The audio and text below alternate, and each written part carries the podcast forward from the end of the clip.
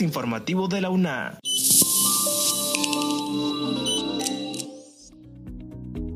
Bienvenidos a este espacio de divulgación de la Universidad Nacional Autónoma de Honduras. Les saluda Jessy Arita. Alrededor de 13.000 aspirantes están inscritos para realizar la prueba de aptitud académica.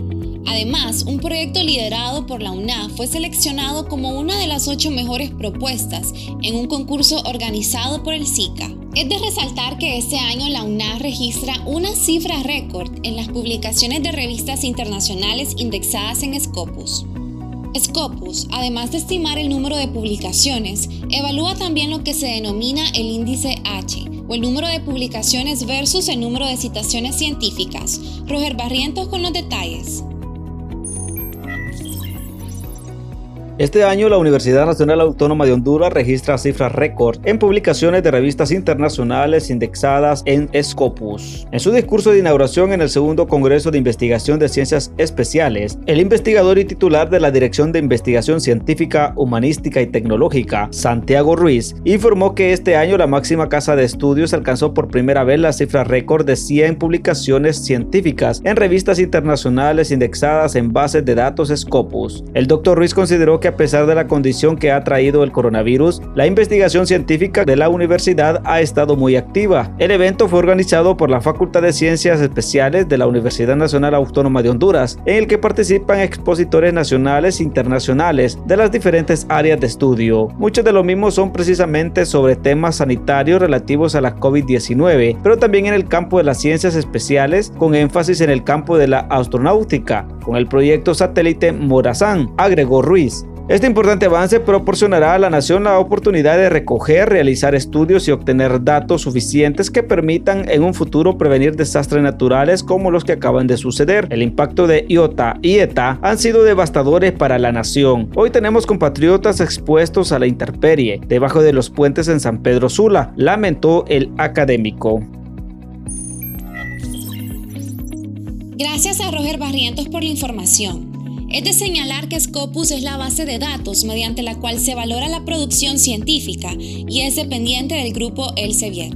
Como siguiente punto, Noel Herrera nos brinda información desde el sistema de admisión de la UNA, ya que unos 13.000 aspirantes están habilitados para realizar la segunda y última prueba de aptitud académica.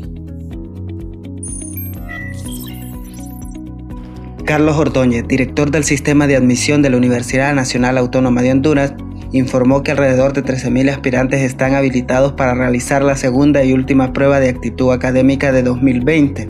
Estamos por desarrollar el segundo y último proceso de la aplicación de la PA del año 2020, misma que se aplicará a nivel nacional en los 11 centros regionales los días 15, 16 y 17 de diciembre. Estamos esperando alrededor de 13.000 aspirantes que completaron cada uno de los procesos. A todos ellos ya se les fue remitida su credencial de manera virtual, detalló el funcionario. Para los jóvenes que aún no tienen su credencial digital a mano, Ordóñez insistió a los aspirantes que revisen su correo electrónico para imprimir y firmen dicho documento, debido a que allí les aparecerá la fecha, la hora, el número de edificio y aula, como el centro de aplicación donde deberá realizar la PA, credencial que además deberá presentar obligatoriamente al momento de la prueba. Recordemos que debido a la pandemia del COVID-19, los días de la aplicación de la PA, los jóvenes deberán cumplir con todas las medidas de bioseguridad de manera estricta, mismas que se implementaron de manera exitosa y ordenada en el proceso anterior. Es decir, estas medidas se mantienen vigentes en este nuevo proceso,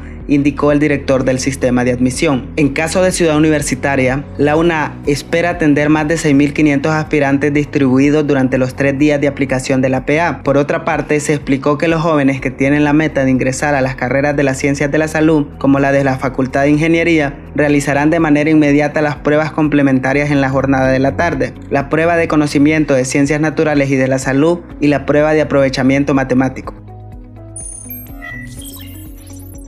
Último punto, Mariam Zelaya nos informa que un proyecto liderado por la UNA fue seleccionado como una de las ocho mejores propuestas en un concurso organizado por el Sistema de la Integración Centroamericana.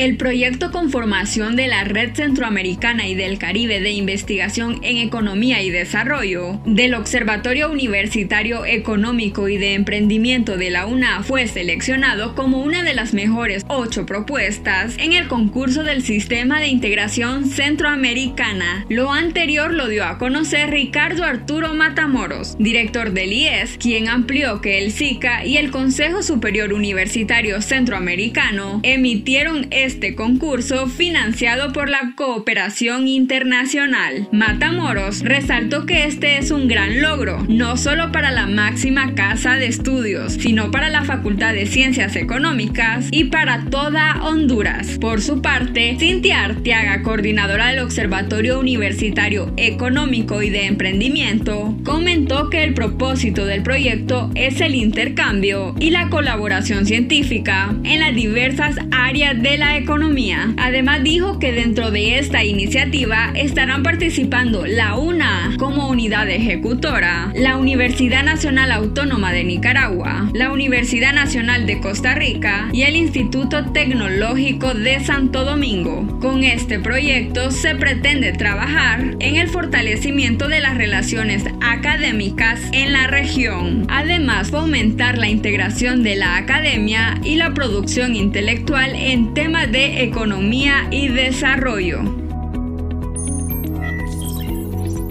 Estas han sido las noticias. Les agradecemos por escuchar este podcast. Recuerden mantener las medidas de bioseguridad, como el distanciamiento social y evitar las aglomeraciones. Encuéntranos en las plataformas de Anchor y Spotify. Se despide Jessy Arita. Hasta la próxima.